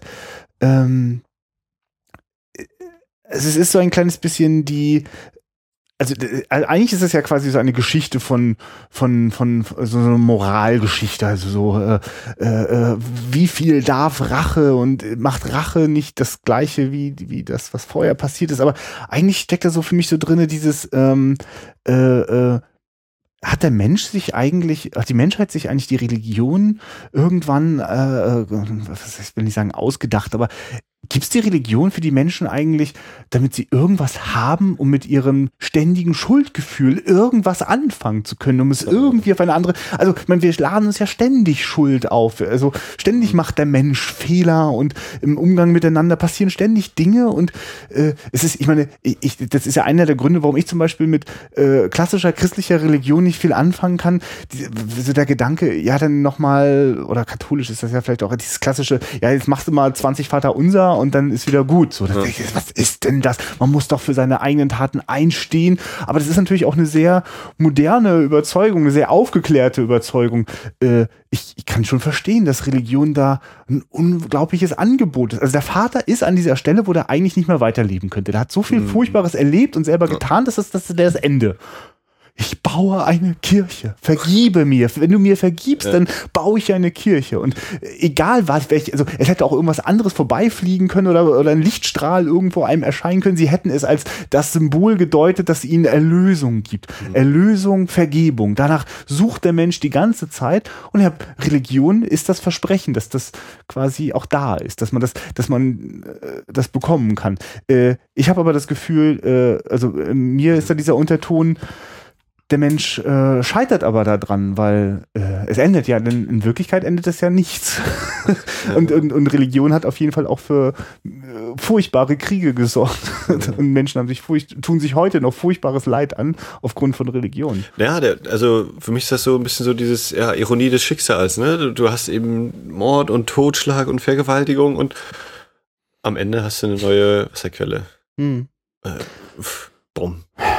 So dieses, ne, also du kannst dich schuldig fühlen wie, wie sonst was. Es kann trotzdem was super Tolles, in Anführungszeichen, in großen ja. Anführungszeichen natürlich, was super Tolles rauskommen, ne? Also, die Tochter haben sie nicht mehr und so, aber hier entspringt trotzdem eben neue, ein neuer Quell. Ah, ja. ja. ich meine, also in den Filmen werden dann so auch äh, äh, äh, kirchliche Chorklänge angestimmt. Ich habe gerade den Text nicht mehr so ganz, da wird auch übersetzt ja, in den Untertiteln. Genau. Äh, und dann ist es aber auch vorbei. Also bevor man noch äh, ja. ja.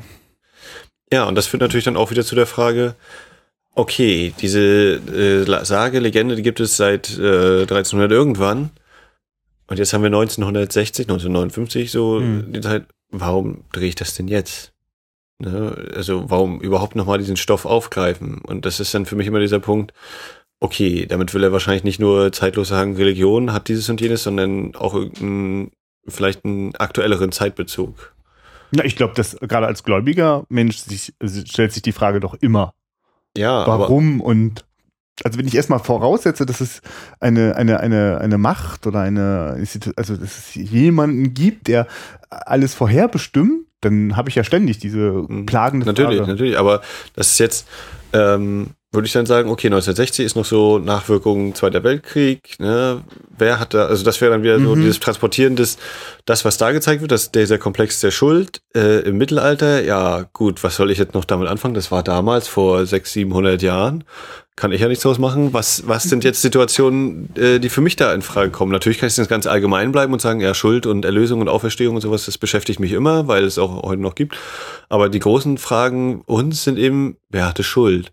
Und man könnte man das übertragen, so äh, die Unschuldigen oder die, die Bösen waren in dem Fall vielleicht die Faschisten, Nazis, die über die Welt hergefallen sind und wir haben jetzt zurückgeschlagen und welcher Mittel haben wir uns bedient? Waren wir sozusagen besser, waren wir gleich, waren wir schlechter?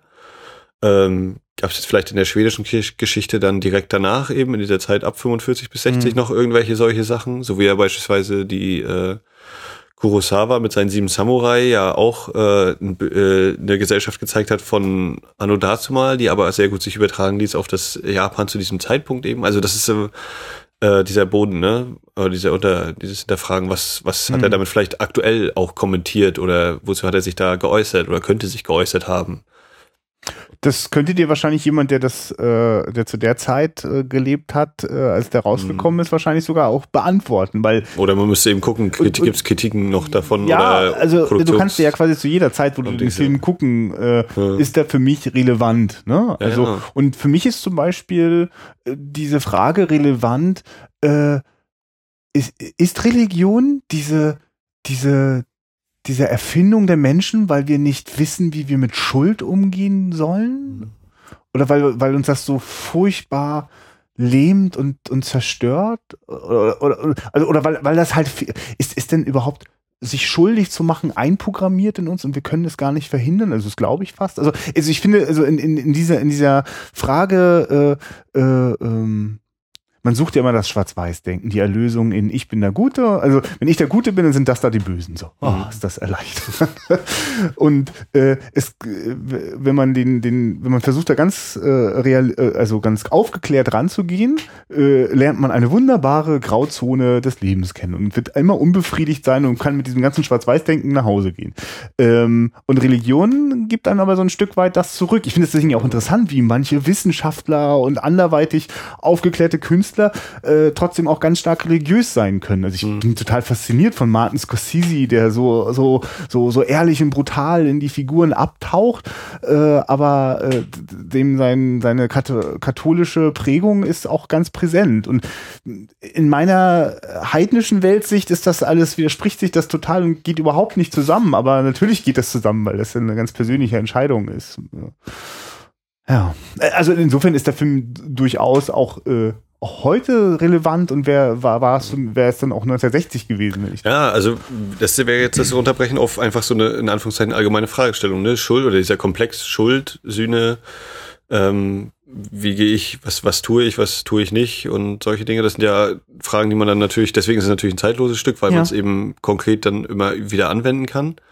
Und ich glaube, dass der Kniff ist, äh, es super simpel zu erzählen. Also es, die Geschichte an sich ist, ist deswegen so einfach, weil die, die, die Absicht war, äh, dass das Verbrechen, das ungerechte und das scheinbar gerechte Verbrechen in beiden Fällen so äh, naturrealistisch darzustellen, äh, dass es einen von diesem hohen Ross des Schwarz-Weiß-Denkens herunterkatapultiert. Mhm. Das finde ich eine sehr ehrbare und in dem Fall auch eine sehr erfolgreiche Absicht. Also, mhm. damit, also damit wäre ich schon zufrieden. Ja, ja. also ich finde auch, ne, es ist so dieses Hinterfragen, ja, was, also jetzt, das war natürlich nicht toll, was die da gemacht haben, meine Tochter zu nehmen und sie auch noch umzubringen. Äh, und ja, diese Frage, was ist die gerechte Strafe eben dafür? Und äh, wo sich jetzt wieder die legendären äh, Kirchturmglocken hier einschalten in das Gespräch, finde ich, kann es sozusagen damit ja auch ausklingen, oder? Hast du noch was ja. Wichtiges, was du zu diesem Film loswerden möchtest, Max? Nee, also ich glaube, es hat mir schon ein bisschen weitergebracht, dass wir jetzt das ähm, Gespräch ausgewertet haben, weil ich, wie gesagt, auch so ein bisschen überlegt habe, gerade wie diese Figur auch mit dem, ob ist er nur real oder ist er nicht real und ne, der Schuldkomplex und so ein paar Punkte. Nö, aber sonst äh, ja. Und ich hoffe, dass ich dir ein bisschen, äh, dass du dadurch echt jetzt Lust bekommen hast auf Ingmar Bergmann. Ich hatte mal das Vergnügen bei der äh, einer Retrospektive oder der Retrospektive auf der Berlinale vor ein paar Jahren äh, nahezu alle Ingmar Bergmann-Filme innerhalb einer Woche zu sehen. Das hat auf jeden Fall Spuren hinterlassen, aber mir die Möglichkeit auch gegeben, in sehr kurzer Zeit auch die Bandbreite von seinem Schaffen zu erleben. Ja, ich sage dir, der hat ein paar Filme gemacht, äh, die stehen in einer Reihe, was, was, was Humor und Unterhaltungsgrad äh, angeht, mit Billy Wilder, ja, also äh, ja. unglaubliche Filme und natürlich die legendären Filme, von denen immer die Rede ist, Szenen einer Ehe, äh, äh, äh, Gesicht, äh, nicht Gesichter, ähm, äh, äh, das Schweigen, Siebente Siegel. Siebente Siegel, äh, das ist das, das hat auch echt alles äh, Hand und Fuß. Das sind wirklich die ganz großen Meisterwerke aus Schweden und Ingmar Bergmann war also ein da, also, Genie. ist unglaublich. Um das jetzt noch ein bisschen ins Verhältnis ja. es gibt natürlich nicht nur Ingmar Bergmann in Schweden. Ja, aber ja, hallo, es gibt ja noch so einige, ja. Also man, man lernt aber dann, also da ich jetzt halt immer wieder mit den gleichen Schauspielern gearbeitet, ist das total spannend, auch äh, viele von den Schauspielern kennenzulernen und da kann man mit großem Vergnügen mal die Abbiegung machen und gucken, was da Gunnar Björnstrand sonst noch so gemacht hat. Genau, gibt tolles. Hast du eine bestimmte Person gerade im Kopf? Na, ich habe einmal äh, Viktor Sjöström, mhm. den äh, Schörkal, wie ist jetzt, Fuhrmann des Todes von 1921, der dann ein paar äh, Sachen verfilmt hat von, äh, nicht Astrid Lindgren, ich komme nicht drauf, die andere, der andere schwedische Autor. Und äh, zum Beispiel noch Bu Wiederberg. Mhm. Äh, Überlege ich, ob ich die mal einen mitbringe, ein Filmchen. Ist eigentlich Karl Theodor Dreier, ist das auch Schweden oder der ist das glaube ich, Däne? Däne? Ja, ich habe äh, ja, muss auch nur Passion der Jungfrau von ja, okay. Hanna und so. Ja. Also Skandinavien kann man auch viel ja, Ja, ja, ja, also auch, auch bis zum, also bis eine aktuelle, äh, also gar nicht mehr so aktuell, aber äh, in den letzten Jahren mich wahnsinnig beeindruckter Film aus Schweden war äh, äh, Let the Red Run. Lott den Räte komma in. Genau, lass den richtigen rein, Let the White, uh, Let the White One in. So finster die Nacht. Oh mhm. Gott, ja. Äh, oder auch so, genau. Ein, äh, ich, ich, ich, man kann den Film nicht einen Vampirfilm nennen. Das Nein, das ist ein äh, Schwachsinn. Jugenddrama, Liebes. Äh, das ist, ja. Und wirklich, würde Ingmar Bergmann heute noch leben, der hätte applaudiert. Und äh, wir, ich applaudiere für die Jungfrauenquelle und äh, äh, was, ja, mal gucken, was wir jetzt als nächstes gucken. Ja, ich bin auch schon sehr am Rotieren. Ich habe gerade Bo Wiederberg hier ins Gespräch gebracht. Mal gucken. Mal, okay. gucken. mal sehen, womit wir uns nächstes Mal auseinandersetzen. Äh, auf Wiederhören. Schreibt uns, äh, ob ihr uns mögt, nicht mögt, was ihr noch so äh, entdeckt habt. Ich habe mir auch die ganze Zeit gefragt, so während unseres Gesprächs, wenn wir uns darüber unterhalten haben, was nur dieses Birkenritual zu bedeuten ja. hat, wie dann irgendein oder zwei Hörer äh, die Kopfhörer haben und durch die Welt laufen und denken, oh jetzt, Mann, das ist doch so eindeutig, das ist ja. das und das. Oh ja, bitte, ich würde mich und, wahnsinnig äh, freuen, wenn wir auf unserem Blog äh, diese Diskussion weiter sich, fortführen können. Sich da quasi eben denken, wie, wie dumm kann man sein, dass, dass die beiden das nicht wissen, so ungefähr. Ja. Nee, wirklich einer der besten so Gründe. Verzweifeln, da äh, rumzulaufen und das sich anzuhören und anhören zu müssen. Also gerade, weil es ist ja so einfach geworden, Filme einfach mal zu gucken und scheinbar ist damit auch die Gefahr oder, oder könnte es auch passieren, dass man ständig Filme alleine guckt. Ich kann nur daran appellieren, guckt Filme gemeinsam oder, oder halt, tauscht euch danach gemeinsam aus. Und ich würde mich total freuen, mehr zu lernen, äh, was, was andere gesehen haben, was andere wissen. Äh, und ich liebe das aber auch, äh, äh Halbwissen äh, aufzutürmen. okay. In diesem Sinne, bis zur nächsten Aufgabe. Ähm, auf Wiedersehen heißt, oh Gott, oh. völlig verloren, mein Schwedisch. Äh, hey, hey, hey do. Jo, jo.